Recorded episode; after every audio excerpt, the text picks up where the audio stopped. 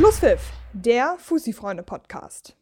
Moin Moin und herzlich willkommen zu einer neuen Ausgabe unseres Podcasts Schlusspfiff. Heute habe ich mir meine beiden Kollegen Dennis und Jan rangeholt, denn wir werden ein bisschen über den anstehenden Saisonstart der Oberliga Hamburg plaudern wollen. Moin Jungs, alles fit? Natürlich, immer doch. So weit, so gut. Es wird endlich wieder Fußball gespielt. Genau, es wird endlich wieder Fußball gespielt, aber anders, als wir es vielleicht alle kennen. Denn der Modus, der Spielmodus hat sich ja verändert und damit sind wir auch schon direkt im ersten Thema, was ich mit euch so ein bisschen besprechen will. Die Diskussion darum ist aktuell ja riesig. Nicht unbedingt, weil es einen veränderten Modus gibt, das war uns irgendwie allen klar, dass das ja nicht so bleiben kann, weil einfach die Zeiten anders sind. Aber es geht darum, dass die Punkte nach der Hinrunde annulliert werden. Ganz kurz vielleicht für alle Zuhörer nochmal die Info. Der neue Spielmodus sieht eine einfache Hinrunde vor. Danach Danach wird die Tabelle in ähm, Meisterrunde und in Abstiegsrunde geteilt. Dann werden alle Punkte annulliert und dann werden Meister und Absteiger ausgespielt. Das nur mal ganz kurz als Hinweis. Ähm, was sagt ihr denn dazu, dass die Punkte annulliert werden? Dennis, vielleicht fängst du an.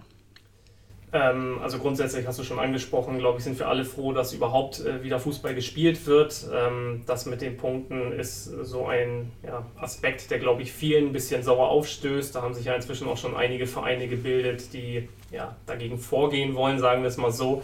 Ähm, ich verstehe die Regelung, um ehrlich zu sein, auch überhaupt nicht. Also äh, bei jeder Handball, Eishockey, WM oder sonst irgendwo ähm, ist es, glaube ich, völlig normal, dass die Punkte gegen die jeweiligen Kontrahenten mitgenommen werden. Ähm, ich glaube, einerseits ähm, ist das letztendlich auch der verdiente Lohn für die Hinrunde, die man gespielt hat, dass man die Punkte mitnimmt, die man dort geholt hat. Und andererseits sorgt es halt auch dafür, dass es, glaube ich, weniger zu einer Art Wettbewerbsverzerrung hinten rauskommt, weil die Vereine letztendlich dann in jedem Spiel dieselbe Motivation an den Tag legen, weil letztendlich jeder Punkt wichtig sein kann. Ähm, von daher kann ich diese Regelung auch überhaupt nicht verstehen, muss ich ganz ehrlich sagen. Geht dir das auch so, Jan? Mir geht das ganz genauso. Den Modus finde ich gut. Es war uns allen klar, dass es irgendwas anderes geben wird als eine normale Hin- und eine normale Rückrunde. Nur dieser Modus ist halt mit der Geschichte, dass die Punkte nach der Hinrunde wegfallen, nicht zu Ende gedacht. Es wird alles, alles ja quasi ad absurdum geführt. Du beraubst ja jedem Verein, der ein halbes Jahr lang gute Arbeit leistet. Nehmen wir mal als Beispiel irgendein Oberligist, der jetzt überraschenderweise einen riesenguten Lauf hat, der in dieser Hinrunde, was weiß ich, wie viele Punkte geholt hat und äh, das wird dann auf Null gesetzt wo ist da der Sinn drin? Ich habe zumindest aus, aus jedem Fall vom HV noch keine sinnstiftende Antwort gehört. Und wie Dennis gerade schon gesagt hat, es gibt ja genügend Beispiele, wie man es anders machen kann. Im Handball ist es ja so. Und deswegen würde ich sagen und ähm, finde auch diese Initiative, die Matthias Nagel und Carsten Gerler da jetzt Anfang der Woche auf die Beine gestellt haben, wo meines Wissens mittlerweile an die 25 Vereine sich beteiligen wollen, absolut richtig. Dieser Modus oder dieser springende Punkt in diesem Modus, dass du die Punkte eben nicht mitnimmst. Der muss nochmal überdacht und geändert werden. Ist es dafür nicht fast schon zu spät? Ich meine, der Hamburger Fußballverband, wir wissen, das ist ein Verband, da malen die Mühlen immer ein bisschen langsamer. Jetzt sind wir irgendwie schon ganz kurz vor dem Saisonstart und sie werden nachher sagen, im laufenden Regelbetrieb werden wir oder im laufenden Spielbetrieb werden wir keine Regularien mehr ändern können. Das heißt, wenn, dann muss es jetzt passieren. Insofern kommt der Aufschrei ein Tick zu spät. Vielleicht ja. Ähm, man muss aber auch hinzufügen, Matthias Nagel hat ja zum Beispiel seinen Brief in der vergangenen Woche schon an den Verband gesendet und hatte sich dann im, im persönlichen Gespräch, das darf ich hier glaube ich äh, sagen, auch beschwert, dass es wenige Vereine gab, die irgendwo mitgezogen sind. Und ich glaube, dass Carsten Gerder da dadurch, dass er es richtig öffentlich gemacht hat, dann mit seiner ähm, Aussage am, am, Anfang dieser Woche, dass der so eine Lawine losgetreten hat. Die mag vielleicht jetzt ein bisschen zu spät kommen, aber dann müssen die Mühlen beim Verband ausnahmsweise mal in dieser Woche etwas schneller malen, als sie in den letzten sechs Monaten vielleicht gemalt haben. Vielleicht muss der Druck einfach auch noch erhöht werden. Also vielleicht müssen noch mehr Vereine aufspringen. Vielleicht muss es einen richtigen Schneeballeffekt geben, dass der Schneeball immer größer wird und dass der Hamburger Fußballverband dann auch ein bisschen den Druck spürt, den die Vereine haben. Ich kann, ich kann das alles nachvollziehen. Wenn ihr wissen wollt, worum es Matthias Nagel und, und äh, Carsten Gerda geht, dann besucht gerne unsere Seite, denn wir haben beide Briefe veröffentlicht. Da könnt ihr dann ganz genau im Wortlaut nachlesen, was die beiden an den Ver äh, Verband gesendet haben. Dennis, du wolltest auch noch was sagen. Ähm, ja, also generell so schlecht und negativ das Thema Corona nicht nur für den Fußball, sondern generell für die ganze Gesellschaft war. So sehr muss man ja auch sagen, dass es dem Verband letztendlich eigentlich auch die Möglichkeit gegeben hat, wirklich langfristig zu planen oder länger zu planen, als es vielleicht eigentlich der Fall ist. Ähm, war ja auch immer wieder ein Thema gewesen, Staffeleinteilung, Spielpläne etc. Das alles hätte schon vor, also in meinen Augen, vor etlichen Wochen stattfinden müssen und veröffentlicht werden müssen ähm, sodass man dann auch genügend Vorlauf gehabt hätte, das eventuell noch zu ändern. Natürlich ist es jetzt alles sehr, sehr kurzfristig und wäre sehr übers Knie gebrochen, da jetzt noch etwas zu ändern. Aber wenn letztendlich nicht nur die große Mehrheit, sondern meinetwegen 90 Prozent der Vereine wirklich dafür sind, das so zu handhaben, dann glaube ich, sollte der Verband da auch im Sinne der Vereine handeln und da noch etwas ändern. Zumal wir hier ja auch nicht über eine Änderung reden, die jetzt bahnbrechenden Aufwand bedeutet, sondern wir reden davon zu sagen, okay, ihr nehmt die Punkte mit. Ja, natürlich, das wird dann am Ende ein bisschen Mathematik bedeuten, wenn man dann vielleicht auch sagt, okay, man nimmt nicht alle Punkte mit, sondern nur die der Gegner, die man auch in der Abstiegs- oder Meisterrunde dann wiederbekommen würde mit. Das ist ja nun auch kein Modell, was man neu erfinden muss. Also das Rad wird da ja nicht neu erfunden. Jan, du wolltest auch noch was sagen. Das ist richtig. Also wir haben jetzt mehrfach ja den Verband schon genannt. Ich will mal eine kleine Lanze zumindest für die Leute da brechen. Es ist nicht so, es gab ja vielerorts den Tenor, die haben sechs Monate lang nichts gemacht. Ich glaube schon, dass man sich da hingesetzt hat, dass man sich Gedanken gemacht hat, dass das auch ein bisschen schwierig in der Umsetzung gewesen ist und man hat sicherlich nicht alles richtig gemacht. Man wird im Nachhinein wenn man sich vielleicht irgendwann in einem halben Jahr mal hinsetzt und auf diese Corona-Zeit zurückblickt, feststellen, okay, wir hätten auch ein paar Sachen anders machen. Und eine Sache, und das muss, muss man tatsächlich nochmal sagen, ähm, auf dem Verbandstag am 22.06. sind am Ende mehrere Leute aufgestanden und haben gesagt, nehmt uns bitte mit ins Boot, wenn ihr irgendwas plant, hört uns an. Das hätte man beispielsweise bei dieser Geschichte mit den Punkten machen können. Dann müssen. Wäre, dann müssen sogar. Dann wäre zum Beispiel diese Initiative jetzt gar nicht vonnöten gewesen und sie wäre auch nicht zu spät gekommen, sondern dann hätte man von vornherein eine, eine, ähm, eine Meinungsbildung gehabt, und auch vielleicht eine gemeinsame Entscheidung getroffen, genau, wo dann auch alle hätten sich einbringen können. Ne? Also ich muss da noch mal ganz kurz einhaken. Ich finde auch, dass man den Hamburger Fußballverband nicht komplett vernichtend kritisieren sollte. Das hat ja auch Matthias Nagel in seinem Brief ganz klar geschrieben, dass auch er verstehen kann, dass für die die Corona-Krise auch keine normale Situation ist und war. Und dass natürlich da auch für die, das, das ist für die, die, denen fehlt da auch ein Beispiel, wie sie da jetzt vorgehen sollen. Und wie gesagt, ich glaube auch nicht, dass sie da sechs Monate Däumchen gedreht haben. Um Himmels Willen, nein, auf keinen Fall. Aber trotzdem sind wir natürlich als journalistisches Medium ja auch ein bisschen in der Position zu sagen, hey, guck mal, da hättet ihr vielleicht aus unserer Sicht anders handeln sollen. Es gibt sicherlich einige Aspekte, wo man sagt, dass es da sogar gut war, dass der Verband gewartet hat und da wirklich dann auch besonnen reagiert hat. Gibt aber halt auch Dinge, die man in meinen Augen oder glaube in unseren Augen anders hätte lösen können, wenn nicht sogar müssen. Wobei ich finde, dass man vielleicht auch, wenn man so ein bisschen langfristige Planung anspricht, vielleicht auch vom Senat hätte ähm, ein bisschen früher eine Meldung kriegen können, vielleicht auch intern, ich weiß nicht, nicht wie, die, äh, wie die Verbindungen da vom Senat zum Hamburger Fußballverband sind, aber dass man vielleicht dem Fußballverband auch nochmal ein, zwei Wochen mehr Vorlauf gibt, dass das gar nicht an die Öffentlichkeit gerät, ey, wir dürfen wieder spielen, sondern dass man denen erstmal sagt, passt auf, unser Planstand jetzt ist, dass ihr ab dem so und so 4. September wieder spielen dürft, jetzt könnt ihr euch vorbereiten. Also, denn auch für den Verband kam es ja recht spontan, das muss man ja auch sagen. Auch die hatten ja nicht ewig lang Vor äh, Vorlaufzeit. Nee, das ist richtig. Die hatten ja im Prinzip die Vorlaufzeit. Wir hatten ja am, am, beim Pokalfinale dieses Interview mit, mit Peter Tschentscher geführt, der da zum allerersten Mal wirklich angedeutet hat, es tut sich in der nächsten Woche was. Auch da muss ich zum Beispiel sagen, es sind, es sind ja viele Leute nach dem Pokalfinale hergekommen und haben gesagt, äh, der Tschentscher irgendwie sitzt dann da ohne Maske mit dem Grote, der macht alles verkehrt, der macht dieses falsch, der macht jenes falsch. Ähm, mal so ein bisschen weg vom Fußball. Ich glaube, wir haben es in Hamburg sehr gut getroffen was diese ganzen Sachen angeht. Die Einschränkungen waren teilweise, ich sag's mal so wie es ist, scheiße, wir haben sie hinnehmen müssen. Wir haben uns aber auch daran gewöhnt, der Mensch ist ein Gewohnheitstier. Ähm, um aber dann jetzt hinten raus wieder den Bogen hinzukriegen, ja, bin ich vollkommen bei dir, was du gesagt hast. Vielleicht hätte es da auch eine, wir wissen ja nicht, wie letzten Endes die Kommunikation zwischen dem Verband und dem Senat gewesen ist, aber vielleicht hätte es da äh, noch einer besseren Abstimmung bedurft.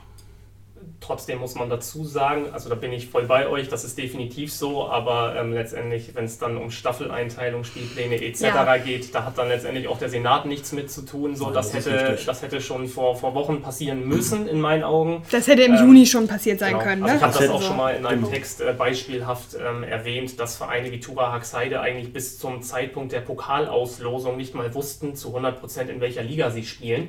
Ähm, es hieß zwar auf dem Verbandstag, dass die Zweiten nicht definitiv aufsteigen, aber es hieß nicht, dass kein Zweiter aufsteigen wird. So, und hätte der Verband geplant, die Oberliga mit 20 Teams spielen zu lassen, mit einer geraden Zahl, wäre Tura Haxheide als bester Zweiter der beiden Landesligen Oberligist gewesen. So, und es wurde nie eine klare Entscheidung getroffen, was nun ist, ähm, in welcher Liga sie spielen. So, und theoretisch haben sie bei der Pokalauslosung erfahren, okay, wir spielen Landesliga, ähm, weil sie halt dabei waren und die Oberligisten ja erst in der dritten Runde eingreifen. Ähm, und ich finde, so etwas kann man als Verband in ja. meinen Augen nicht machen. Da muss man die Vereine vorher informieren, was nun Sache ist. Und, ähm Zumal ja äh, die Meldung der Vereine auch schon lange durch ist und genau. sie ja genau. schon lange besagen mussten, wo sie nun spielen wollen, etc. pp., ob sie absteigen wollen oder nicht. Ähm, also das war ja schon lange klar. Das ist ja jetzt nicht so, dass das erst vor zwei Wochen passiert sein musste, sondern der Meldeschluss war ja schon lange.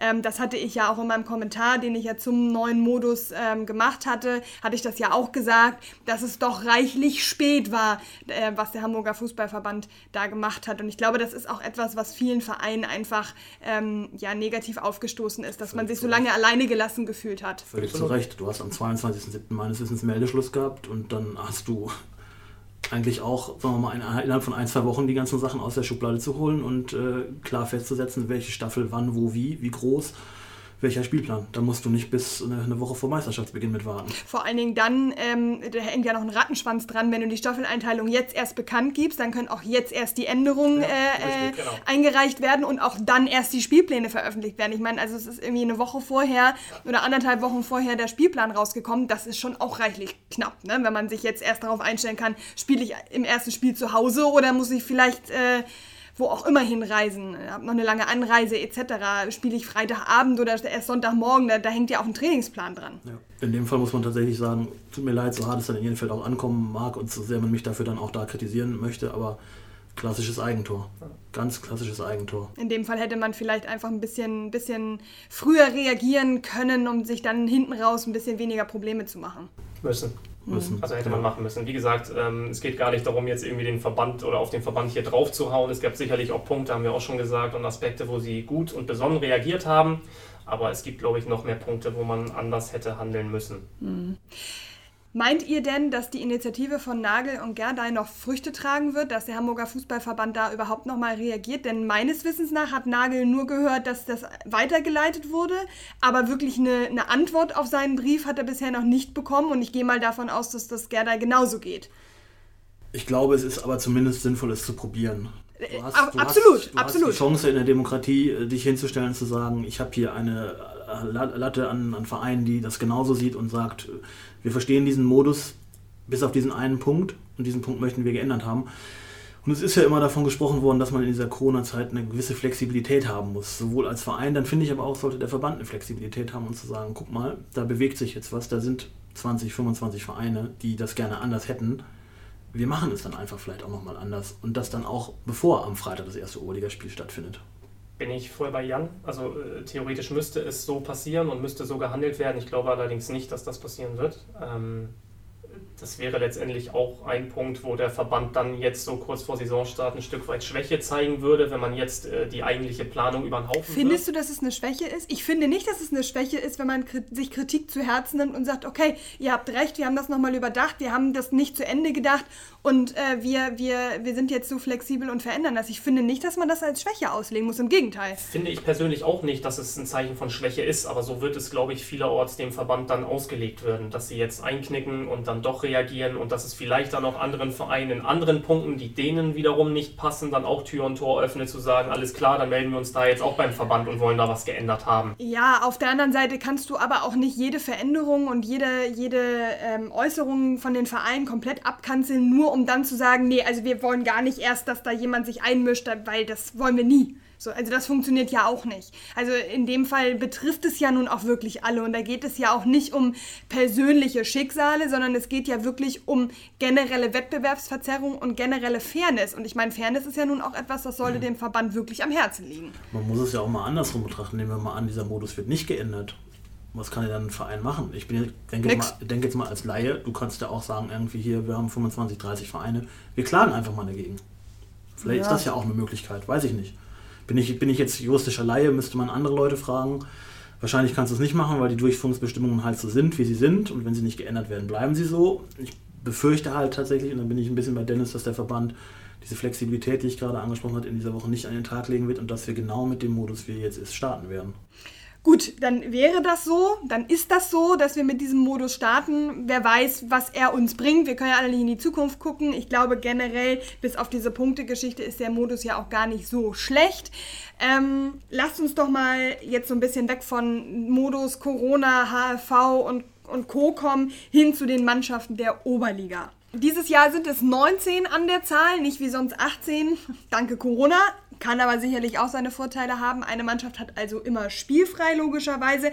Lasst uns doch mal direkt reingehen und äh, direkt mit den, mit den Top-Mannschaften anfangen. Da werden wir dieses Jahr aus meiner Sicht eine Mannschaft sehen, die man in den letzten Jahren nicht unbedingt um die ersten vier Plätze hat mitspielen sehen, nämlich Kurslack Neuengamme. Wie seht ihr das? Stimmt ihr mir da grundsätzlich zu? In der Theorie stimme ich dir völlig zu. Mit dem Kader, den Christian Wolke da am Gramkowik zusammengebastelt hat, gemeinsam mit Olli Schubert, äh, musst du oben mitspielen. Ich weiß nur nicht, ob es auch so kommen wird. Ja gut, in die Zukunft gucken kann keiner. Wir wissen auch nicht, ob wir nach drei Spieltagen schon wieder den ganzen Bums abbrechen müssen, weil Corona zurückgeschlagen hat. Das kann ja zum Glück, ich glaube, es ist ein Glück, dass wir nicht in die Zukunft gucken können. Äh, das kann keiner sagen. Vielleicht kann man noch mal ganz kurz ähm, sagen, Finn Thomas, Marcel von Walsleben-Schied und Marc Hinze, das sind so drei Zugänge, die man, glaube ich, stellvertretend für alle nennen kann, die das Ganze doch durchaus aufwerten. Nun muss man auch dazu sagen, Marco Schubrink, der hat sich gerade wieder verletzt. Auch nicht unbedingt clever. Wolke hatte ja auch im äh, so durchklingen lassen, dass es nicht die einzige Verletzung ist. Dennis, wie schwer wiegt das? Also letztendlich ist er, glaube ich, schon wieder so weit, dass er spielen kann. Der wird nicht lange fehlen. Ähm, Koslak hat massiv an Qualität dazu bekommen. Ähm, aber was man auch sagen muss, es sind sehr, sehr viele Spieler mit viel Erfahrung und äh, auch Typen dabei, die jetzt nicht unbedingt alle als einfach gelten. Ähm, ich habe sie im Testspiel gegen den HSV 3 gesehen. Da waren sie extrem stark. Also da habe ich mir schon gedacht, okay, wenn es jetzt schon so läuft, wo soll das dann noch hinführen? Ähm, und da haben noch einige gefehlt. Ähm, also Qualität ist auf jeden Fall da und mit der Qualität muss Koslak oben dabei sein.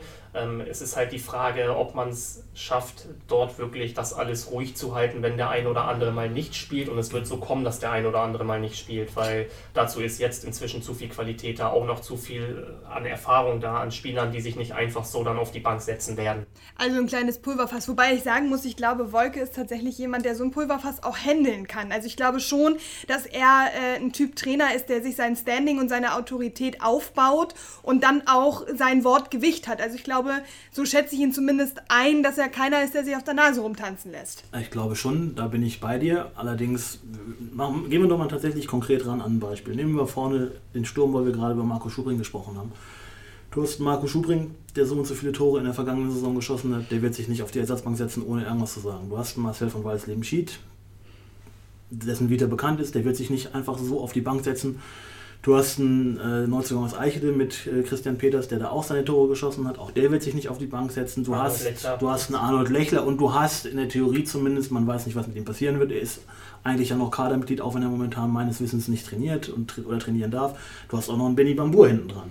Du hättest also quasi fünf Stürmer, und gehen wir es mal systemmäßig durch, selbst wenn du mit drei Stürmern spielen würdest, hast du zwei Leute, die draußen sitzen. Du kannst das an anderen Positionen weiter äh, festmachen. Du hast einen Hinze, der im defensiven Mittelfeld spielen kann, du hast einen Olli Döge, der im defensiven Mittelfeld spielen kann, du hast auch Leute, die im letzten Jahr schon da gewesen sind, die im defensiven Mittelfeld spielen können. Stichwort Döge, du kannst einen Döge eins weiter nach hinten ziehen in die Abwehr. Auch da hast du Leute, die in der letzten Saison gespielt haben. Du hast also quasi, so schön das auch ist und so, so sehr man auch mal sagt, Konkurrenzkampf belebt das Geschäft, Konkurrenzkampf macht es aber auch schwierig. Und wenn du einen faulen Apfel in deiner Kiste hast, äh, ist jetzt ein schönes Ding, wo ich beim Doppelpass wahrscheinlich 5 bis 10 Euro für zahlen müsste dann hast du halt ein Problem. Dann fault es vielleicht auch mal schnell. Und ich weiß nicht, ob, äh, ich sag mal, Christian Wolke dann so belehrt ist in Sachen äh, Obst und, und Gärtner und was weiß ich nicht, irgendwas, ob er diese, diese Kiste dann nicht vielleicht doch an die Seite schmeißt hab, und sagt. Ich habe zur Not ja. noch Connections ins alte Land, da kann ich was für ihn klar machen, da kann er dann nochmal Obstkunde studieren, das ist gar kein Problem.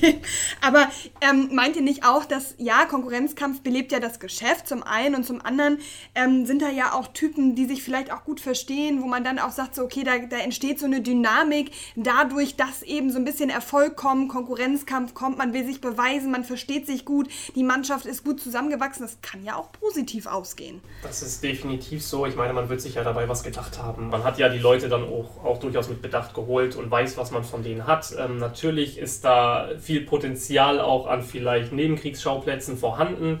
Ähm, dennoch ist Koslak mit dem Kader ein ganz klarer Kandidat ja. für ganz oben und wird am Ende auch oben dabei sein. Das ist richtig. Ich wage mal die nicht wirklich gewagte Prognose. Die spielen auf jeden Fall am Ende in der Aufstiegsrunde. Also, Beziehungsweise in der Meisterrunde. Wir sind ja da das würde ich, würde das ich würde ich, äh, da würde ich einschlagen. ähm, ich würde sogar noch einen Schritt weiter gehen und würde sagen, dass die ein äh, klarer Konkurrent für die TuS Dassendorf sind, wenn es um die Meisterschaft geht. Wenn es ideal läuft und es, wie wir gerade diskutiert haben, ruhig bleibt, dann stimme ich dir dazu zu mindestens 100, vielleicht sogar zu 101 Prozent zu. Wow. Dieses eine Prozent ist viel wert. Ja. Ähm, aber ich habe sie jetzt gerade schon angesprochen, deswegen lass uns doch mal direkt rüber gucken zur TUS Dassendorf, wo ja doch auch einige Abgänge zu verzeichnen sind, nämlich auch vor allen Dingen alteingesessene Abgänge, Abgänge, die das Mannschaftsgefüge immer getragen haben, namentlich zu nennen Christian Grune, Finn Thomas, Marcel von Walsleben-Schied, Joe Warmbier, um mal vier zu nennen. Da ist ja schon auch ein Stück weit eine Clique so ein bisschen auseinandergebrochen. Eigentlich ja das, was Dassendorf, zumindest aus meiner Sicht, immer ausgezeichnet hat. Ne? Also das ist ja immer etwas gewesen, die hatten einfach Spaß miteinander. Die haben gerne Fußball gespielt und haben das auf den Platz gebracht und hatten da Bock drauf. Und das fehlt jetzt. Wird das für Dassendorf zum Verhängnis werden? Ich glaube, sie haben diesen Umbruch auch bewusst so gewollt und gewählt. Ähm, ich glaube, dass da durchaus Spieler dabei sind, die sie auch hätten halten können, wenn sie es gewollt hätten. Ähm, äh, es ist schon so, glaube ich, auch nach Plan gelaufen, das so zu tun. Natürlich sind das Abgänge, die nicht so leicht zu kompensieren sind. Und natürlich sind das auch Spieler, die das Ganze in den letzten Jahren mitgetragen haben und auch mit so erfolgreich gemacht haben. Ähm, dennoch muss man natürlich sagen, wenn man sieht, was Dassendorf auch wieder dazugeholt hat, dann ist das natürlich qualitativ um kein Stück schlechter. Ähm, ich meine, Maximilian Alschwede, der zuletzt ähm, absoluter Stammspieler bei einem Top-Team der dritten Liga war, der wird die sicherlich nicht schlechter machen. Dennis Bergmann, Mirko Bergmann, ähm, Tom Mulak, der vom HSV aus der A-Jugend kommt, ähm, da ist schon auch ordentlich an Qualität dazugekommen. Und ähm, wie gesagt, ich glaube, dass der, bewusst, ähm, der Umbruch bewusst so gesteuert wurde und Dassendorf wird weiter auch ganz oben dabei sein und wird auch Meisterschaftskandidat Nummer 1 bleiben in meinen Augen. Also, dass sie natürlich keine Abgänge haben oder zu verzeichnen haben und dann nichts holen, ist auch klar, ne? logischerweise. Man kann es ja auch andersrum drehen. Man kann ja aus dem Nachteil auch einen Vorteil machen, denn so hat Johnny Richter jetzt natürlich auch ein bisschen einfacher die Möglichkeit, neue Spieler zu integrieren, weil eben dieses feste Mannschaftsgefüge, diese Clique nicht mehr so da ist und man dann mehr Möglichkeiten hat, jemanden neu zu integrieren, eben auch zu sagen, okay, ich hole mir neue Leistungsträger die auch noch vielleicht einen Tick jünger sind, die, die wieder hungriger sind, die motivierter sind, die nicht ganz so satt gespielt sind, weil ich meine, Dassendorf hat ja nun auch wirklich alles erreicht, was sie wollten, außer halt den Aufstieg. Aber das wollten sie ja auch nie. Insofern, ähm, dass man da vielleicht so ein bisschen frischen Wind reinbringen muss, um auch einfach ein bisschen konkurrenzfähig zu bleiben, auch vom, vom Mentalen her. Richtig, also ich sehe diesen Umbruch als Chance und als Risiko gleichzeitig. Dennis hat das schon ganz richtig gesagt. Irgendwann musst du diesen Umbruch vollziehen. Du hast Leute, die vier, fünf, ich glaube in Christian Grunes Fall sogar sieben Jahre da gewesen sind. Irgendwann ähm, nutzt sich das vielleicht auch ab. So schön dieses Konstrukt auch ist, so gemeinschaftlich und familiär das da auch zugegangen ist. Man hat ja immer darauf Wert gelegt, äh, ähm, auch Leute zu holen, die dieses ganze Konstrukt dann quasi stützen. Ich glaube, dass das noch gerade diesen Punkt mit diesem familiären Aspekt durch die Qualität oder über die Qualität der Neuzugänge halt ausgleichen kann, wie Dennis gerade gesagt hat. Die beiden Bergmänner, Tom Bulak, Maximilian Aalschwede, Alschwede zum Beispiel könnte ich mir vorstellen, das ist auch einer, der so ein Konstrukt tragen kann, der vielleicht dann auch in eine Führungsrolle schlüpft, der die, die Jungs dann untereinander connected irgendwie. Ich glaube, das ist nicht verkehrt, diesen Umbruch gemacht zu haben, genau an der richtigen Stelle. Und für mich ist Dassendorf auch nach wie vor der Anwärter Nummer 1 auf, auf Platz 1. Ganz klar. Ihr habt das familiäre schon angesprochen und da muss man, glaube ich, auch eine äh, große Lanze für Dassendorf brechen. Das heißt ja immer, die haben Geld und da wird einfach geholt. Ähm, wenn man sieht, was da geholt wird, dann ist das schon alles mit Bedacht. Ähm, also da muss man wirklich, glaube ich, Jan Schönteich und Alex Knull im Hintergrund auch wirklich hervorheben, ähm, die da eben nicht einfach nur holen, sondern schon auch wirklich ähm, auswählen, was geholt wird. Ähm, und man muss ganz ehrlich sagen, in den letzten Jahren, egal was sie geholt haben, es hat irgendwie alles gepasst, es ja, hat alles es hat eingeschlagen. Hand, Hand und Fuß. Genau, es hat alles Hand und Fuß. Und ähm, ich glaube, dass dieser Umbruch tatsächlich eine Chance für Lassendorf ist. Ähm, wenn wir über die Top 4, Top 5 reden, welche Mannschaften müssen dann auch aus eurer Sicht noch mit rein? Ich glaube, so ein TSV Sasel, den muss man irgendwie immer auf dem Zettel haben. Ne? Also ich meine, man hat es ja jetzt auch gesehen, sie sind immerhin bis ins Pokalfinale gekommen, aus dem Kaltstart, muss man ja auch sagen. Ne? Also ich meine, die haben wie alle anderen nicht trainieren können und dann hieß es auf einmal so, zack, geht weiter und bitte und äh, jetzt ruft man die Leistung ab und ich finde, dafür haben sie vor allen Dingen auch im Pokalfinale gegen Norderstedt sehr, sehr gut mitgehalten. Ja, ich definitiv. Also vor dem, was Danny Zankel in Sasel tut, macht und auf die Beine gestellt hat, musst du einfach den Hut ziehen. Ob man ihn jetzt mag oder nicht, äh, es gibt ja einige, die ihn so ein bisschen, sagen wir mal, äh, als Rampensau an der Seitenlinie äh, immer noch äh, betiteln und das nicht gerne sehen, aber das ist schon komplett von vorne bis hinten durchdacht. Es ist gut umgesetzt, es sind immer die richtigen Leute, die er aus dem Hut zaubert. Seien es äh, die großen Namen, seien es aber auch Namen, wo du vorher gedacht hast, was will er denn mit dem, wer ist denn das? Er kriegt sie alle irgendwie auf, auf Spur. Und ich glaube, alleine wenn du einen Deran Toxes dazu holst vor dieser Saison und einen Marin Mandic und eh schon Qualität in deinem Kader hast und die durch diese beiden nochmal erhöhst, dann musst du oder bist du einfach auch für oben auf der Rechnung. Und ich glaube tatsächlich, dass Sasel nochmal einen kleinen Sprung machen wird und besser abschneidet als im Vorjahr. Mhm. Vor allen Dingen, weil sie dann ja auch die Möglichkeit haben, länger zu trainieren und dann eben auch über die 80. Minute hinaus auf dem Niveau zu bleiben. Ne? Das war ja mal so das, was, was, was Zanke ja auch sagte, so uns geht natürlich nach, nach 75, 80 Minuten irgendwann einfach die Luft aus, weil wir halt diesen Trainingsrückstand einfach hatten, wie alle anderen auch, muss man der Fairness halber auch sagen. Es ging ja nicht nur Sasel so, sondern es ging allen so, aber trotzdem glaube ich, wenn sie das ausgeglichen haben, dann muss man die auf jeden Fall auf dem Zettel haben. Man muss dazu sagen, ähm, dass Sasel schon eine extrem ambitionierte, erfolgreiche junge Mannschaft hatte, ähm, damit schon erfolgreich war in den letzten Jahren. Sie haben alle Leistungsträger gehalten, es ist keiner gegangen und mit Deran Toxes und Marin Mandic haben sie nicht nur Erfahrung, sondern massive Qualität dazu bekommen. Ähm, ich wüsste nichts, was dagegen spricht, dass Sasel am Ende auch einer dieser Anwärter für ganz, ganz, ganz oben ist. Ja. Oha, da haben wir schon drei Anwärter. Das wird ein heißer Kampf um die Schale in darf dieser noch, Saison. Darf ich noch einen vierten in die, in die Schüssel Unbedingt. Lassen? Concordia. Aha. Gut, also ähm, man muss ja dazu sagen, Abdullah Yilmaz hat ja in unserem äh, kleinen Porträt über Cordi auch ganz klar gesagt, Top 5 will er erreichen. Das ähm, ist mit der Mannschaft doch auch durchaus drin, würde ich sagen. Ja, ich äh, plaudere ein bisschen aus dem Nähkästchen. Ich habe vor einer Woche mit Frank Pieper gesprochen und ich habe ihm gesagt, Top 3. Oha. Und was hat Pieper geantwortet? Äh, das fällt jetzt mal hier unter den Mantel des Schweigens. ah, Mann, du musst doch die spannenden Sachen erzählen. ja, sagen wir mal so, du hattest ihn ja auch im Porträt. Er hat ja auch ganz klar ähm, zu dem allseits beliebten Wort bei Concordia Stellung bezogen und das da heißt Regionalliga. Er hat ein bisschen anders Bestellung bezogen als sein sportlicher Leiter.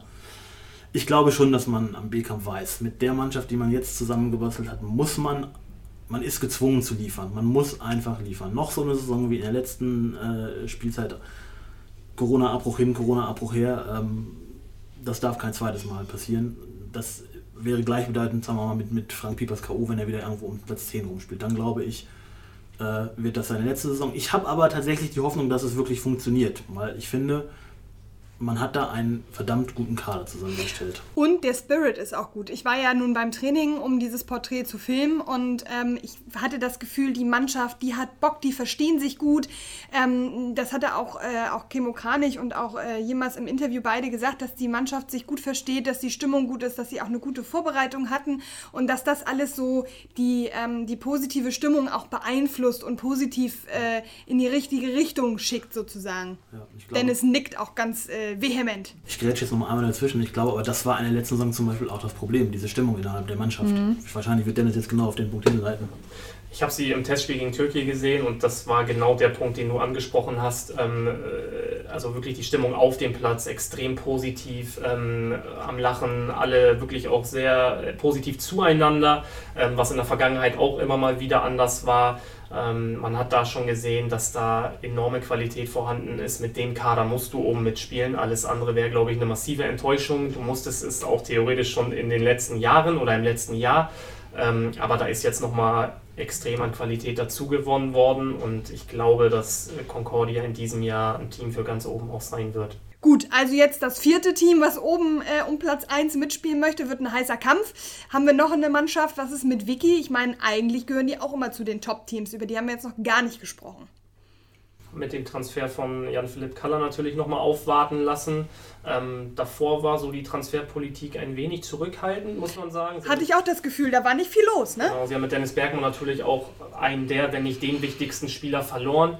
Ähm, da muss man gucken. Also ich sehe die genannten Teams von der Qualität her stärker als Wiki. Ähm, aber natürlich ist auch äh, Victoria immer ein Kandidat, der mit Sicherheit nicht um Platz 10 spielen wird, sondern auch ähm, im oberen Drittel dabei sein wird. Ähm, muss man gucken, wie es da läuft. Ähm, ich sehe aber, wie gesagt, die anderen Teams noch stärker.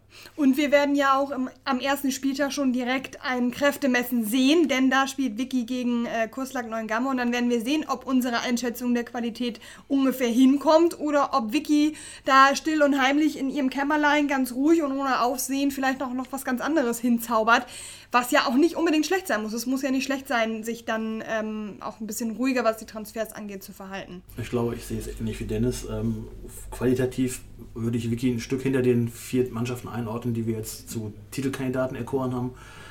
Das gleiche würde ich auch in Bezug auf Niendorf sagen. Da hat man zwar tatsächlich, finde ich, kluge Transfers getätigt mit, mit Tobi Grubber und äh, gerade jetzt mit Aytac Ermann auch nochmal vorne jemanden geholt.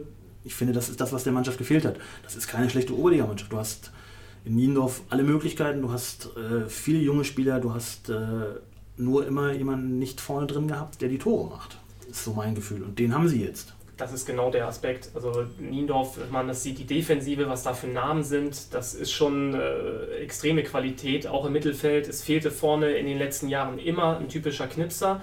Den haben sie mit Aytac Ermann. Man darf auch nicht vergessen, sie haben auch Ante Akira Kutschke vom LSK Richtig. dazu bekommen. Ähm, also eigentlich haben sie die Baustelle, die sie hatten, jetzt wirklich gestopft. Mit Tobi Grubber noch einen Top-Torwart dazu bekommen. Mhm. Ähm, Niendorf muss man in jedem Fall auch auf dem Zettel haben und wird, glaube ich, auch in das Konzert der ganz Großen im Endeffekt oder wird dabei sein und mitmischen. Gut, dann haben wir die Meisterrunde ja schon fast komplett. Wer ist denn dann so ein bisschen überraschend? Also wen habt ihr so im Gefühl, wen werden wir vielleicht in der Meisterrunde äh, sehen, mit dem man nicht so richtig gerechnet hat? Ich weiß nicht, ob man nicht so richtig damit rechnen würde. Ich behaupte aber und äh, lasse mich gerne auch dann in einem halben Jahr an den Worten messen, dass der VfL Brügge eine sehr gute Rolle spielen wird.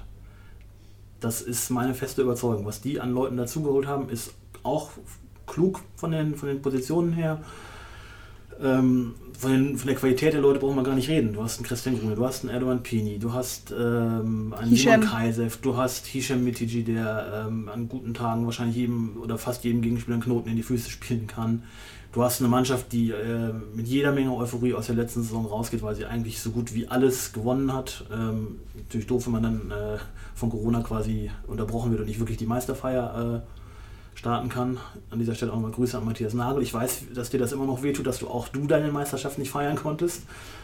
Ja, aber wie gesagt, Lobrügge ist mein Überraschungstipp. Ich hoffe, ich liege da dieses Mal mit richtig, sonst weiß ich jetzt schon, dass der Kollege Andreas Killert von HAFO mich wieder ein halbes Jahr lang damit aufziehen wird. Stichwort Hugenbergen. Aber meinst du, dass man diese Erfolgswelle ähm, so mitnehmen kann über eine so lange Pause? Also ich meine, ja, sie haben alles gewonnen, was da ging. Also ich glaube, sie haben ein Spiel verloren und ein Spiel unentschieden gespielt und den Rest haben sie gewonnen. Das ist schon eine Leistung, aber wir haben jetzt auch ein halbes Jahr Pause gehabt und auch die sind irgendwie von 0 oder von 100 auf 0 runter. Kann man das so mitnehmen? Und es ist viel neu. Muss man ja. auch noch dazu machen. Ja, und es sind zwei neu. Leistungsträger auch ja. weg, ne? Mit Suntic und Saklam sind zwei weg, die auch wirklich wichtig sind. Molabiat. Plus. Molabiat, richtig. Und äh, Mitrovic als sportlicher Leiter ist auch weg.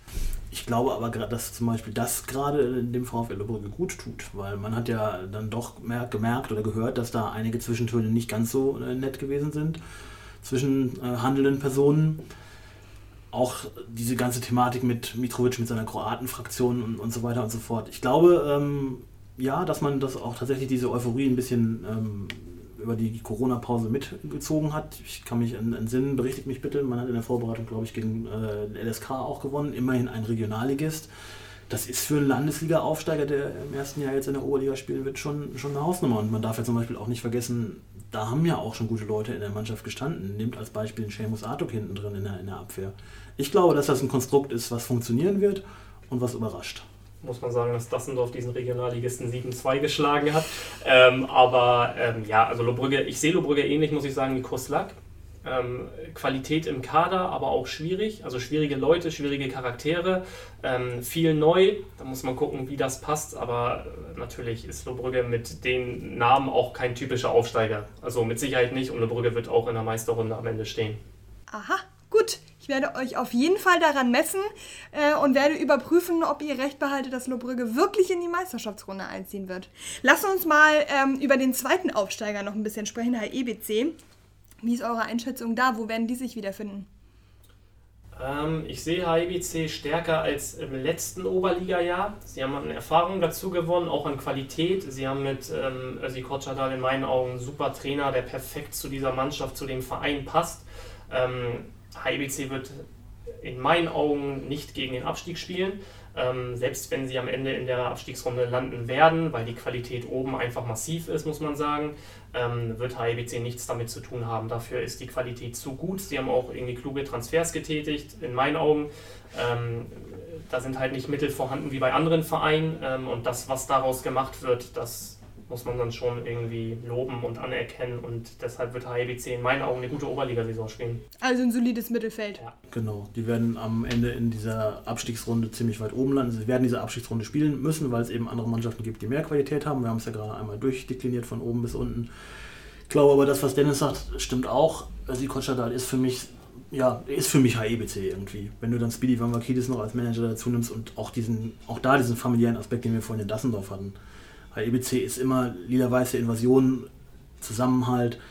10.45 morgens Rheinmüller. Es ist zwar kein Grand mehr, aber ich glaube, da spielen die Mannschaften auch trotzdem noch sehr ungern, weil da eine gewisse Qualität halt vorhanden ist. Und ich glaube einfach, dass es diverse Mannschaften gibt, die äh, in dieser Saison nicht so stark und nicht so gut besetzt sind wie der HEBC und deswegen hinter dem HEBC landen. Und dann schließe ich jetzt dann quasi wieder an das an, was ich ganz am Anfang des Satzes gesagt habe. Der HEBC wird in dieser Abstiegsrunde ziemlich weit oben stehen. Mhm. Dann lass uns doch mal einen Blick nach ganz unten werfen. Wer wird denn in dieser Abstiegsrunde am Ende ganz unten stehen? Bramfeld. Ich glaube auch, dass es Mannschaften wie Bramfeld, Meindorf, ähm, Süderelbe. Süderelbe, da muss man gucken, wie das greift. Ähm, extrem schwer haben werden. In Buchholz hat es einen großen Umbruch gegeben. Richtig. Ähm, wird auch nicht so leicht werden, glaube ich. Wobei da auch dann durchaus an Qualität auch dazu gewonnen wurde. Also es ist jetzt nicht nur so, dass dort ähm, schwerwiegende Abgänge sind, sondern da wurden auch ein paar Leute geholt, wo man sagt, das könnte gut passen. Ähm, aber das sind schon so die Teams, die es sehr, sehr schwer haben werden. Was ist mit Union Tornisch? Wie schätzt ihr die ein?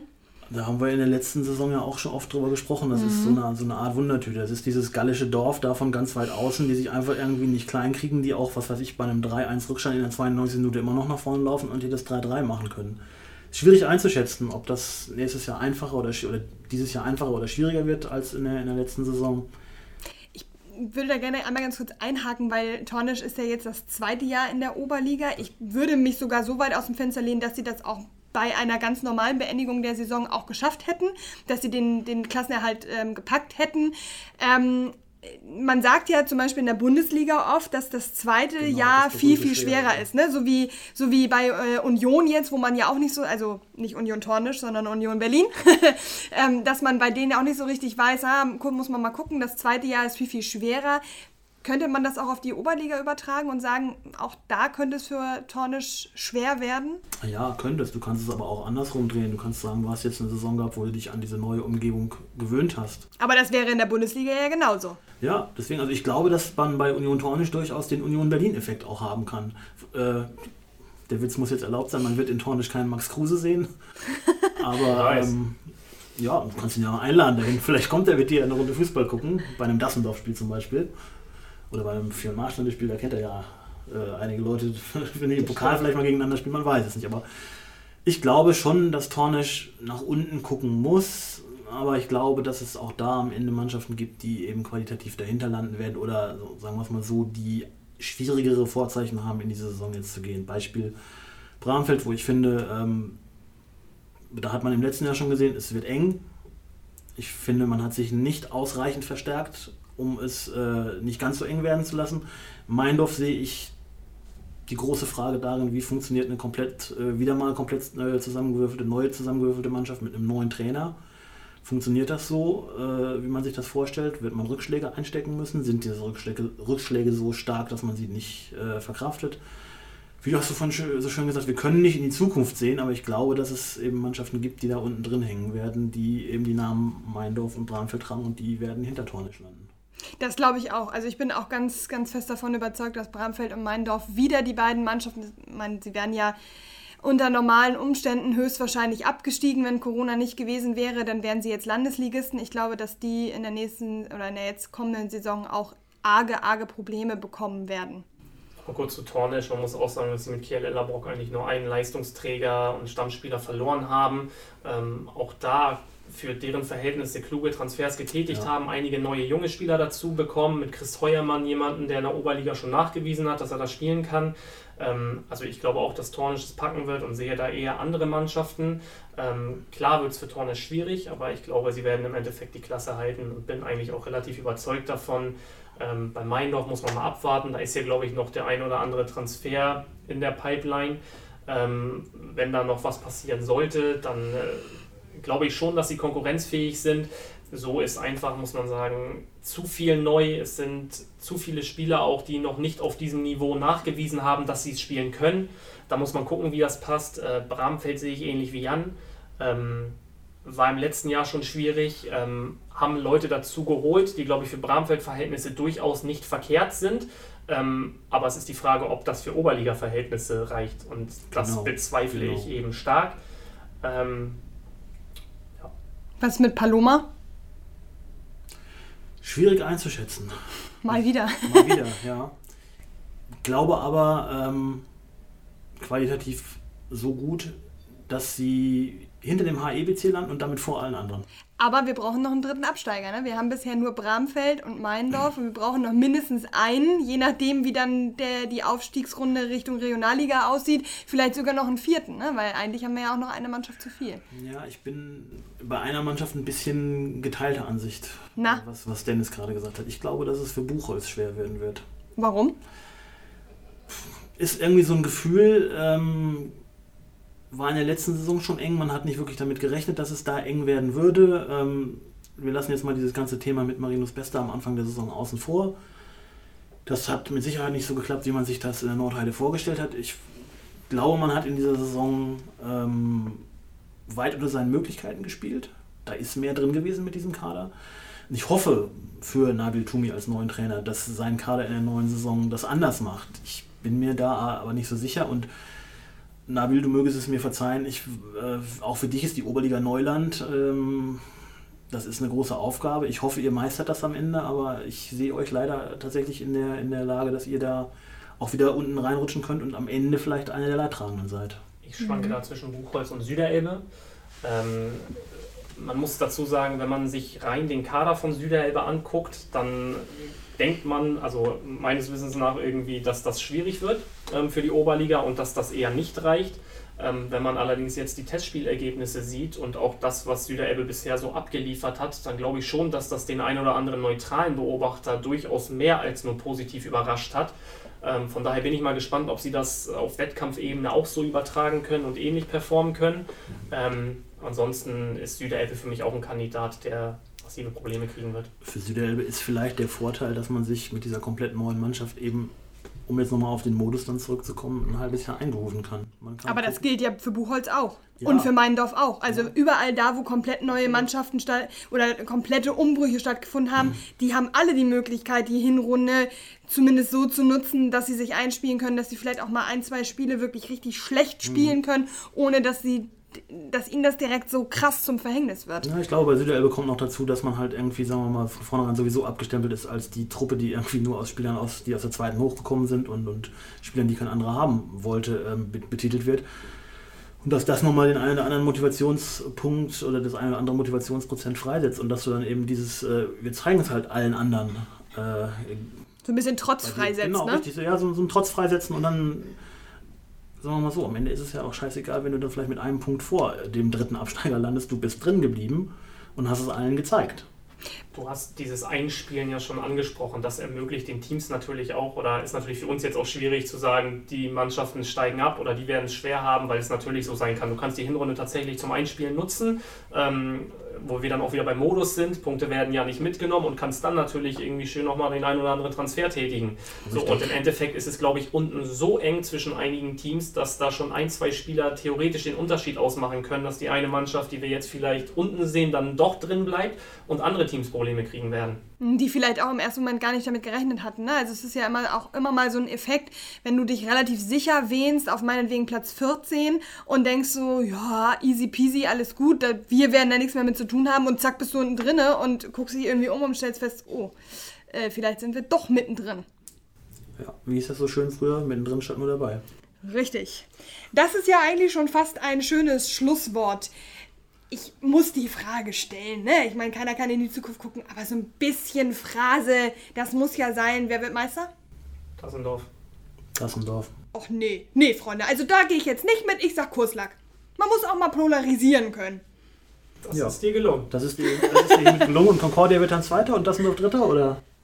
Nee, Kurslack, Sasel, Dassendorf, Cordi.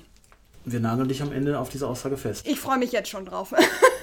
ja, vielleicht ähm, werde ich äh, mit wehenden Fahnen untergehen und feststellen müssen, dass Kurslack das nicht schafft. Aber ähm, ich fände es eigentlich auch für die Oberliga mal ganz schön, wenn wir mal einen anderen Meister hätten. Nicht, dass ich es Dassendorf nicht gönnen würde, um Himmels Willen.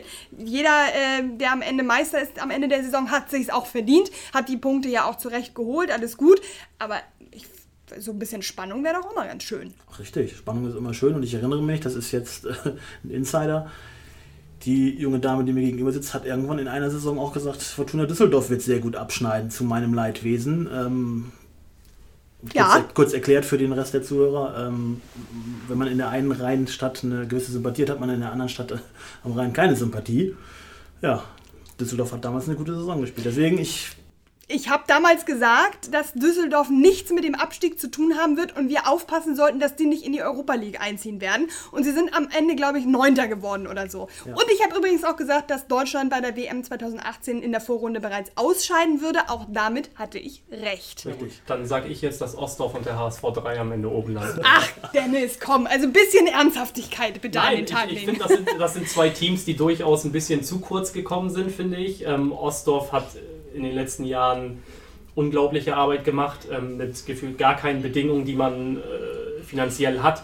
Ähm, auch da wieder, wenn man das sieht, was da für Leute dazugekommen sind, dass Spieler aus der A-Bundesliga von St. Pauli ähm, an den Blomkamp wechseln. Ich glaube, vor vier, fünf Jahren, wenn man irgendwie sich das vorgestellt hätte, hätte einer einen für verrückt erklärt. Ähm, auch da wieder kluge Transfers getätigt. Auch Und Ostdorf- Wachter behalten, ne? Genau, das muss man Wachter- auch sagen. Wachter behalten, auch da wieder kluge Transfers getätigt und ich finde auch den HSV 3. Ähm, also äh, es hat im letzten Jahr wirklich Spaß gemacht, denen beim Fußball zuzugucken. Jedes Spiel, was man von denen gesehen hat, das war wirklich immer Spektakel. Man hat einen klaren Plan erkannt und gesehen. Man muss jetzt gucken, wie es da weitergeht. Ähm, Richtig, Trainerteam richtig, ähm, mit genau. dem wahrscheinlichen Ausscheiden von Christian Rahn, was noch nicht hundertprozentig feststeht. Und den Weggang von Tino Demelt, der ja auch nicht mehr dabei ist. Genau, Yannick Heuer auch verloren, ähm, junge Torhüter dazugeholt, auch ansonsten junge Spieler, den einen oder anderen durfte ich im Testspiel oder in den Testspielen auch schon sehen. Ähm, auch die haben sich nicht verschlechtert. Ähm, auch wieder zwei Mannschaften mit Ostdorf und dem HSV 3, die ein bisschen zu kurz gekommen sind und die, glaube ich, auch wieder eine positive Rolle spielen werden in der Saison. Das heißt, der HSV 3 macht immer noch mehr Spaß als der HSV 1. Ja, Das ist aber auch nicht schwer. Gut, aber wenn wir jetzt die Vollständigkeit dann auch voll machen wollen, die Vollständigkeit voll machen wollen, das ist auch ein tolles Wortspiel. Dann müssen wir auch noch zwei weitere Vereine nennen, nämlich Ham United und Rugenbergen. Also das sind ja dann, dann müssen wir ja auch noch was dazu sagen. Jan, ich freue mich auf dein Statement. Oh ja, ich auch. Ich weiß zwar noch nicht, was ich jetzt sagen werde, aber ich glaube, dass ähm, Ham United ja interessant werden könnte. Das ist äh, schön diplomatisch ausgedrückt. So richtig viel gehört hat man von Ham United jetzt irgendwie auch nicht. Ne? Die Nee. haben auch so ein bisschen unterm Radar ihre Sommerpause oder Corona-Pause oder so verbracht. Die waren ja auch eigentlich kein typischer Aufsteiger in dem Sinne, weil sie mit dem Abstieg nicht wirklich was zu tun hatten. Sind eigentlich sehr gut durch die letzte Saison gekommen. Die sind so ein bisschen unterm Radar, machen so ihr Ding. Das erscheint mir doch recht solide. Ja, du musst aber da berücksichtigen, wir haben von Ham United nicht viel gehört, wir haben aber im Gegenzug vom ETSV Hamburg viel gehört. Und zwar vieles, was von Ham United kam. Ja, das stimmt natürlich. Deswegen, da ist einiges an, an äh, Erfahrung an älteren Spielern weggebrochen. Man hat einen relativ jungen Kader jetzt. Äh, kann eine Chance sein, dass die Alteingesessenen vielleicht raus sind, dass der eine oder andere Junge sich jetzt präsentieren will. Äh, du brauchst andererseits aber auch Stützen, die die Mannschaft mitreißen. Man hat einen Sharifi, wenn er gesund ist, äh, vorne drin im Sturm, der dieser Mannschaft mit Sicherheit helfen wird. Man hat auf der anderen Seite äh, einen sehr interessanten, sehr guten, finde ich, jungen Spieler aus, der, aus dem Nachwuchs vom ETV geholt. Ähm, ich glaube, Ham United ist auch so eine Truppe, wenn es gut läuft, rutschen die vielleicht in die Meisterrunde mit Das glaube ich mit nicht. ganz viel, ganz, ganz viel Optimismus. Wenn es weniger gut läuft, dann sind sie aber immer noch eine, eine Mannschaft, die in der Abschiedsrunde oben mitspielen wird. Und Rugenbergen, da bin ich, Mit jetzt Fischi? einfach, bin ich jetzt einfach mal so dreist und spiele den Ball weiter zu Dennis. Du gibst an Dennis ab und der reißt geschockt die Augen auf. Dennis, dein Statement zum SV Rugenbergen und zu Michael Fischer. Bevor ich zu Rugenbergen komme, ähm, möchte ich auch noch mal kurz was zu Ham United sagen. Ich hatte kürzlich mit Mauri Durso gesprochen, der in der kommenden Saison durchaus einer der Führungsspieler ist bei Ham United. Ähm, auch da hat es ja einen Umbruch gegeben, viele gestandene und erfahrene Spieler weg. Ähm, als man die ganzen Abgänge vor der Saison zum ETSV vernommen hat, da war für viele sicher klar oder viele haben gedacht, dass Ham United einer der ersten Abstiegskandidaten ist. Ähm, haben aber auch durchaus, muss man sagen, an Qualität dazu gewonnen. Ähm, Damien Wicke vom ETV hast du schon angesprochen, der hat in den Testspielen durchaus gezeigt, dass da eine Menge Potenzial vorhanden ist. Und auch generell die Testspielergebnisse von Ham United waren extrem positiv, auch bei BU gewonnen. Ähm, also von daher glaube ich, dass ähm, Ham United im Endeffekt auch nichts mit dem Abstieg zu tun haben wird. Ob es zu mehr reicht, wird man dann sehen. Ähm, damit zu Rugenbergen.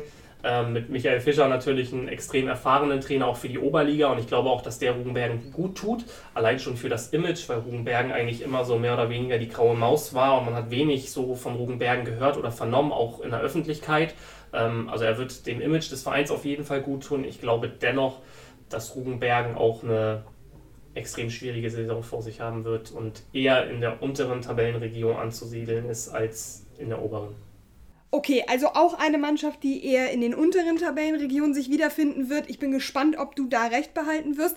Wir haben jetzt fast alle Mannschaften durch. Eine fehlt. Mein BU. Letztes Geld. Geb ich. Ich lasse das mit dem Ding.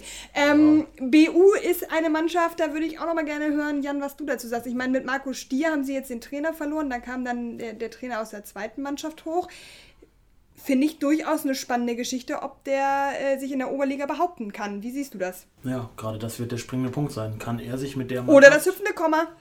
Oder das hüpfende Komma. Äh, ich hoffe, dass nicht zu viele Punkte vor Jan Heimal davon hüpfen. Äh, aber ich glaube, die Punkte wird er brauchen. Ähm, das ist keine einfache Aufgabe. Bei BU muss man auf jeden Fall die Ansprüche aus der letzten Saison, die man unter Markus Stier zu Recht hatte, schönen Fußball hat man ja gespielt, diese Ansprüche muss man zurückschrauben und ich füge vor das Zurückschrauben noch das Wort weit ein. Ich glaube, ähm, mehr als ein Mittelfeldplatz, vielleicht mit viel Pech sogar die, die untere Runde, ist da nicht drin. Dabei muss man dazu sagen, dass sie letztendlich nicht viel an Qualität verloren haben. Sie haben Hattat wahrscheinlich den besten Spieler abgegeben und an Teutonia verloren, aber ansonsten sind eigentlich nahezu alle Leistungsträger geblieben, sind auch welche dazugekommen. Ähm, aber wenn man auch so die Testspielergebnisse sieht, dann Weiß ich auch nicht. Also ich glaube auch, dass auf BU eine eher schwierige Saison wartet und da muss man, glaube ich, gucken, wie man reinkommt. Also sollte mhm. es gleich in den ersten Spielen nicht so laufen, dann könnte ich mir theoretisch auch vorstellen, dass sie am Ende sogar in der Abstiegsrunde landen werden. Hm, ich wollte es gerade fragen, ob ihr die in der Meisterschaftsrunde seht oder eher in der Abstiegsrunde, weil ich habe so ein bisschen das Gefühl, wir haben ja schon relativ viele Mannschaften genannt, die super Qualität haben. Ne? Haben wir ja vorhin schon gesagt. Dann haben wir mit dem HSV 3 und mit Ostdorf auch noch zwei weitere Mannschaften, wo man sagt, so, okay, die haben auch solide Arbeit geleistet, wirklich gut. Die werden auch in der Meisterschaftsrunde äh, sein. Dann bleiben dann auch nicht mehr allzu viele Plätze äh, übrig, wo BU sich dann äh, irgendwie draufsetzen kann, sage ich mal. Deswegen, ich sehe die auch eher äh, in der Abstiegsrunde. Ja, ich glaube nicht, dass sie absteigen werden und ich glaube auch nicht, dass sie nichts damit direkt zu tun haben werden, aber ich könnte mir schon vorstellen, dass sie dann so mit Tornisch, mit Hamm, dass die in diesen, in diesen Sphären der Tabelle sich eher ja, wiederfinden werden. Tendenz, glaube ich, tatsächlich Abstiegsrunde. Das wird so ein Jahr sein, wo du dich irgendwie äh, den Umbruch, auch wenn viele Leute geblieben sind. Du hast einen anderen Trainer, der viele Sachen anders machen wird, der vielleicht auch ein anderes System spielen wird. Das ist eine Sache, wo du eine Phase zur Eingewöhnung brauchst, wo du Neuzugänge integrieren musst. Gut, das hast du bei anderen Vereinen auch. Wobei man ja sagen muss, dass Heimer ja in der zweiten Mannschaft keine schlechte Arbeit gemacht hat. Nein, ne? Er ist ja kein schlechter Trainer, das, so soll das auch auf keinen Fall rüberkommen. Ne? Er ist ja wirklich, er hat ja gute Arbeit geleistet und er hat sicherlich auch eine Berechtigung, jetzt da äh, die erste Mannschaft absolut. zu betreuen. Das ist absolut er, richtig. Ja, aber er muss sich halt beweisen und ja. ähm, auch wenn das jetzt dann wieder eine, eine ziemlich flache Phrase ist, Landesliga ist was anderes als Oberliga. Absolut vor allen Dingen, ich glaube auch in dieser Saison, weil viele starke Kader dabei sind, die wirklich viel Qualität haben, die dann eher eine Rolle spielen werden. Ich tendiere dazu, dass auf BU eine ähnliche Saison zukommen wird wie im letzten Jahr Concordia. Also ich mhm. sehe sie so als Mannschaft, die um Platz 8, 9, 10 spielt. Ähm, Im Endeffekt werden sie nichts mit dem Abstieg zu tun haben, sicher nicht, aber es wird, glaube ich, tatsächlich eine schwierige Saison werden. Mhm. Eine schwierige Saison, die hoffentlich keine Unterbrechung wegen Corona haben wird. Ich glaube, da sind wir uns alle durch die Bank weg einig. Das will keiner mehr. So einen harten Lockdown mit äh, so lange Fußballverbot, muss man ja sagen. Ähm, das hoffen wir alle, dass uns das erspart bleibt. Wir haben alle Mannschaften einmal durch. Wir haben die ganze Liga einmal besprochen. Wir haben den Modus besprochen. Wir haben über den HFV gesprochen. Liegt euch noch was auf dem Herzen? Jungs, habt ihr noch was, was ihr sagen möchtet? Dann wäre jetzt die Möglichkeit oder ihr schweigt für immer. Ich entscheide mich für Schweigen. Dennis. Ich entscheide mich dafür, dir nochmal zuzusprechen, dass wir natürlich alle hoffen, dass die Saison vernünftig zu Ende gespielt werden kann und dass uns die Thematik Corona jetzt nicht mehr allzu sehr betreffen wird. Wobei, eine Frage habe ich noch. Glaubt ihr, dass dieser Modus über diese Corona-bedingte Saison hinaus eine Chance hat? Oder glaubt ihr, dass wir, wenn Corona sich dann verabschiedet und das Leben sich normalisiert hat, dass wir dann wieder auch zurück in den normalen Spielmodus kehren werden? Tja, wenn. Verabschiedet sich Corona denn? Weiß man das? Nein, das weiß keiner.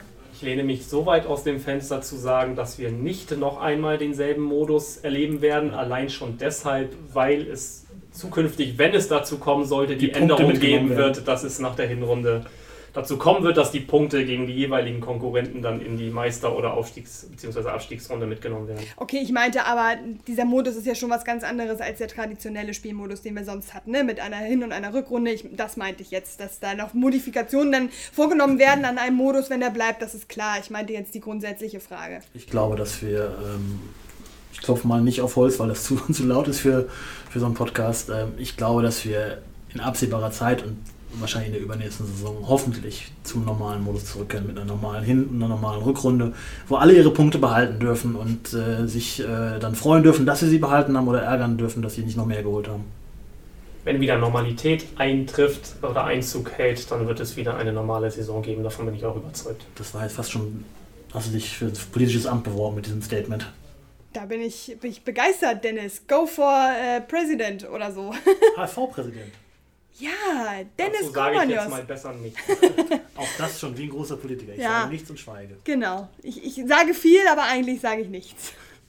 Na gut, Jungs, ich danke euch auf jeden Fall für eure Zeit und ähm, bin gespannt, ob wir mit unseren Tipps so äh, richtig liegen werden. Ähm, ich finde, wir treffen uns in der Winterpause nochmal und dann ähm, können wir ja mal gucken, wie die Lage so aussieht. Komischerweise wird ja die Hinrunde nicht zur Winterpause zu Ende sein, sondern sie geht ja auch noch weit darüber hinaus. Insofern können wir dann auch noch über Punkte sprechen, die dann äh, zwar annulliert werden, aber zu dem Zeitpunkt noch auf dem Tableau stehen werden. In diesem Sinne, vielen Dank und äh, macht's gut. Bis dann. Bis dann. Schlusspfiff, der Fussi-Freunde-Podcast.